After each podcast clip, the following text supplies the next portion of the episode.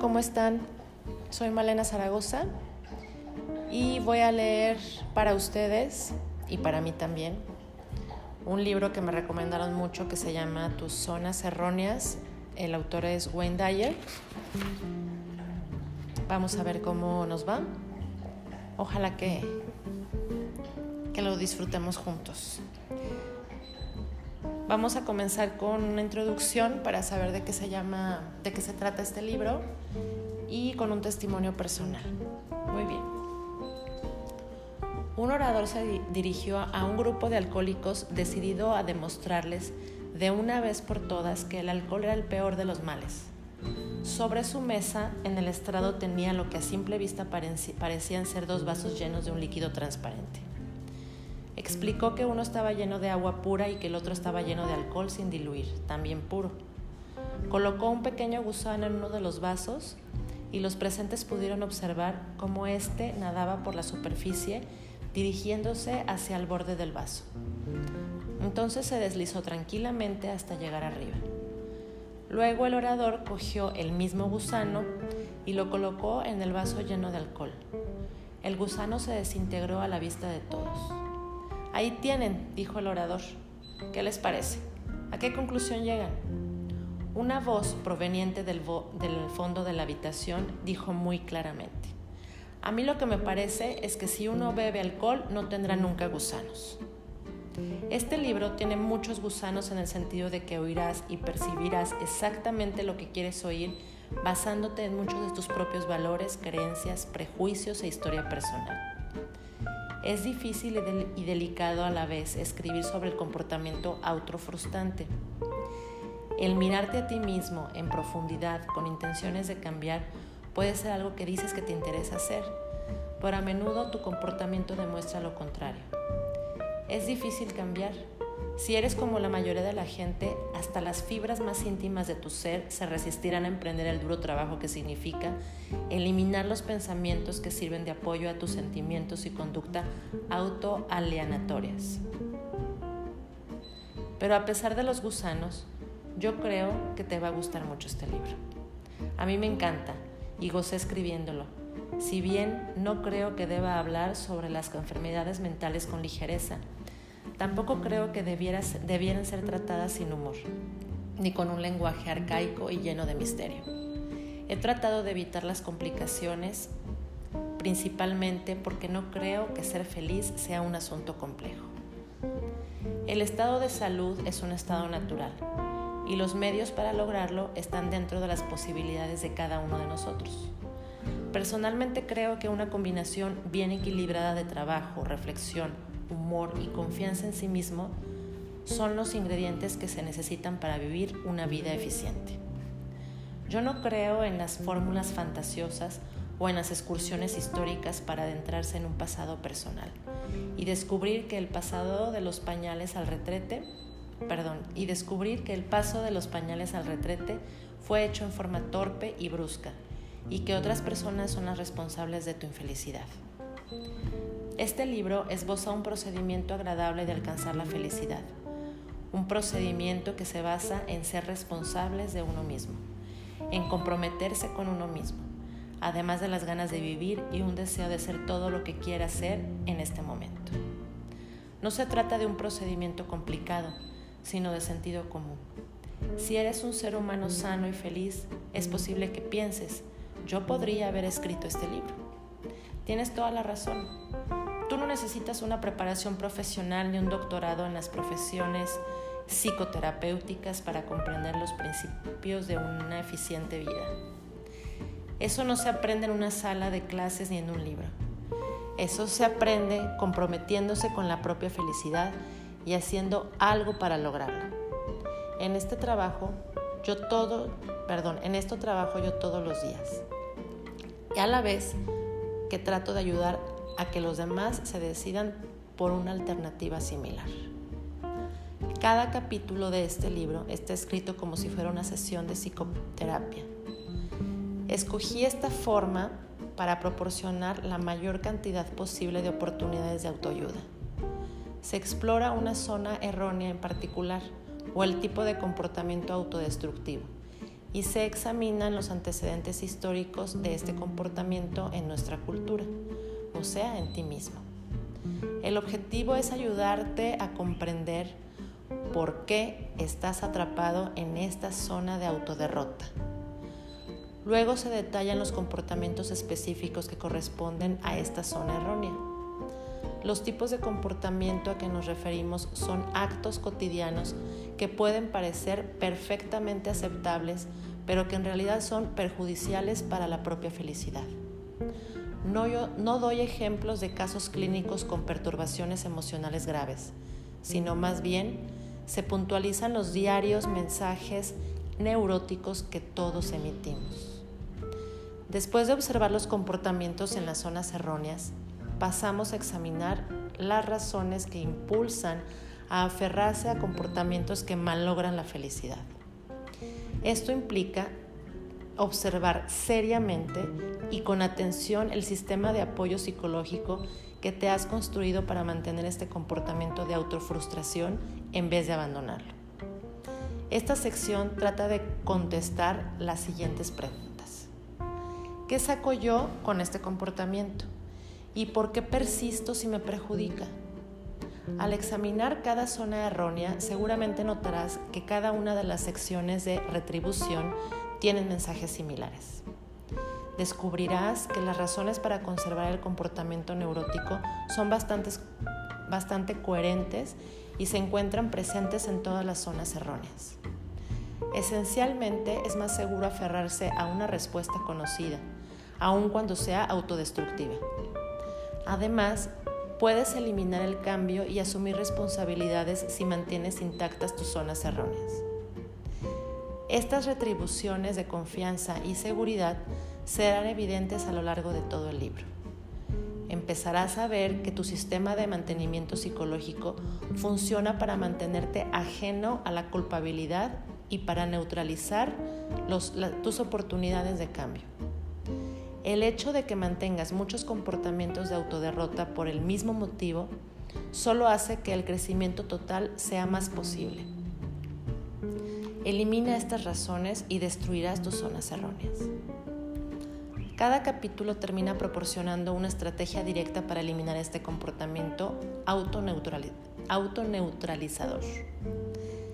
Esta estructura corresponde exactamente a la de una sesión de psicoterapia, es decir, un estudio del problema y su exteriorización, un examen del comportamiento negativo, una percepción insight y profunda del porqué del comportamiento. Y por último, la formulación de estrategias concretas que eliminan la zona conflictiva. Ocasionalmente, este método puede parecer repetitivo. Es una buena señal, una señal de pensamiento efectivo. Yo he trabajado muchos años como psicoterapeuta. Sé muy bien que el pensamiento efectivo, el pensamiento que puede modificar el comportamiento autodestructivo, no aparece simplemente porque se ha dicho algo al respecto. Una, percepción insight y en este sentido debe ser repetida una y otra vez. Solo entonces, cuando está completamente aceptada y comprendida, puedes empezar a modificar el comportamiento autodestructivo. Por este motivo, ciertos temas se deben machacar una y otra vez en las páginas de este libro, igual que deben sacarse a relucir una y otra vez en sesiones sucesivas de psicoterapia. Hay dos temas centrales que aparecen repetidamente a lo largo de este libro. El primero tiene que ver con tu capacidad de decisión acerca de tus propias emociones. Empieza a examinar tu vida a la luz de las decisiones que tomaste o dejas de tomar. Esto te dará, perdón, esto te hará responsable de lo que eres y de lo que sientes. Para llegar a ser feliz y más eficiente, tendrás que tomar conciencia de las posibilidades de opción que se encuentran a tu alcance. Tú eres la suma total de tus opciones y yo estoy lo suficientemente lanzado como para creer que con la motivación apropiada y el esfuerzo necesario, tú puedes ser lo que te propongas. El segundo tema que se pondrá de manifiesto en estas páginas es el de hacerte cargo de tu momento presente. Son palabras que reaparecen muchas veces. Es un elemento esencial para eliminar tus zonas erróneas y crear tu felicidad. Solamente existe un momento en el que puedes experimentar algo y ese momento es ahora. Sin embargo, se desperdicia mucho tiempo en rememorar el pasado y pensar en el futuro. Dedicar la actualidad, el ahora, a una plena satisfacción es la piedra fundamental de la vida positiva. Y virtualmente todos los comportamientos autodestructivos, o sea, las zonas erróneas, son esfuerzos por vivir un tiempo que no es el presente. Se hará hincapié en las opciones y el momento presente en casi todas las páginas de este libro. Con una lectura atenta, pronto te harás preguntas que no se te habían ocurrido antes. ¿Por qué escojo estar molesto en este momento? ¿Y cómo puedo emplear de forma más positiva este mismo momento? Son las interrogantes interiores que se formula la persona que se está alejando de las zonas erróneas y se dirige hacia la felicidad y la confianza en sí misma. Este libro termina con el breve retrato de una persona que ha eliminado todas las zonas erróneas y que vive en un mundo emocional controlado internamente en vez de externamente. Las 25 preguntas siguientes han sido elaboradas para medir tu capacidad de elegir propia, tu propia realización y felicidad. Respóndelas objetivamente, lo más objetivamente posible y evalúate a ti mismo y a tu actual manera de vivir. Las respuestas que sean afirmativas indican dominio de sí mismo y buena capacidad decisora. Bueno, a continuación les voy a leer las 25 preguntas y conforme vaya avanzando el libro, pues van a, irse resolviendo. Yo les propongo eh, que, que las escuchen, estaría increíble que las escribieran, que antes de, escuchar lo que falta del libro las contestaran, las contestáramos de forma personal y ya que terminemos de leer el libro, revisáramos esas respuestas para ver qué, dónde estamos fallando o cuáles cosas tenemos que corregir. ¿no? Primer pregunta. ¿Crees que piensas por ti mismo? Número 2. ¿Eres capaz de controlar tus sentimientos? Número 3. ¿Tus motivaciones son interiores o exteriores? Número 4. ¿Te has liberado de la necesidad de aprobación? 5. ¿Eres tú quien establece tus propias reglas de conducta? 6. ¿Te has liberado de tu necesidad de justicia y equidad? 7. ¿Puedes aceptarte tal como eres y evitar los reproches? 8. ¿Estás libre de la necesidad del culto al héroe? 9. ¿Eres un hacedor o un crítico? 10. ¿Te, trae lo, ¿Te atrae lo misterioso o lo desconocido? 11. ¿Puedes evitar describirte a ti mismo empleando términos absolutos? 12. ¿Puedes quererte a ti mismo todo el tiempo? 13. ¿Puedes tomarte tu propio descanso? 14. ¿Has eliminado todas las relaciones de dependencia? 15. ¿Has eliminado de tu vida las acusaciones e imputaciones? 16. ¿Has logrado dejar de sentirte culpable? 17. ¿Eres capaz de evitar preocuparte por el futuro? Ay, ojalá yo fuera capaz. 18. ¿Puedes dar y recibir amor? 19. ¿Puedes evitar la ira paralizante en tu vida? 20. ¿Has eliminado las tácticas postergatorias como estilo de vida? 21 ¿Has aprendido a fracasar eficientemente? 22. ¿Puedes gozar y disfrutar de algo espontáneamente? 23. ¿Puedes apreciar el amor y crearlo? Perdón, me equivoqué. Puedes apreciar el humor, no el amor. El humor y crearlo. 24. ¿Te tratan los demás como si quisieras que te traten? Y 25. ¿Estás motivado por tu potencial de crecimiento y desarrollo o por la de reparar tus deficiencias? Bueno, estas son las 25 preguntas. Le pueden dar ahí pausa y escucharlas nuevamente para que las analicen. Creo que hay mucho material que reflexionar. En cualquier momento dado de tu vida, puedes elegir contestar afirmativamente todas esas preguntas si estás dispuesto a rechazar, muchos tendría y debería que has aprendido en el transcurso de tu vida.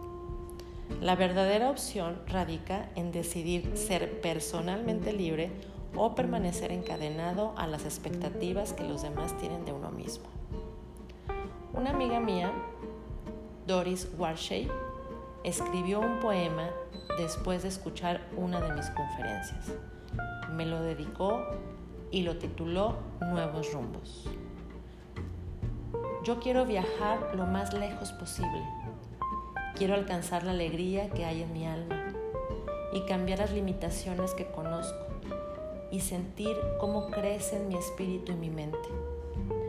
Yo quiero vivir, existir, ser y oír las verdades que hay dentro de mí. Ese es el, poema. Confío que este libro te ayudará a eliminar cualquier gusano o anteojera que pudiera impedirte el goce de nuevas y hermosas experiencias y también a, a descubrir y escoger tus nuevos rumbos. ¿Qué les parece? Esa es la introducción. Creo que va a estar interesante fuerte porque hay que afrontar varias cosas que a lo mejor no queremos darnos cuenta. Así es que vamos a trabajar en reflexionar qué es lo que no queremos reconocer, pero sí queremos cambiar. Bueno, por lo pronto los dejo hasta aquí y nos escuchamos en el siguiente episodio para comenzar la primera parte del libro. Gracias.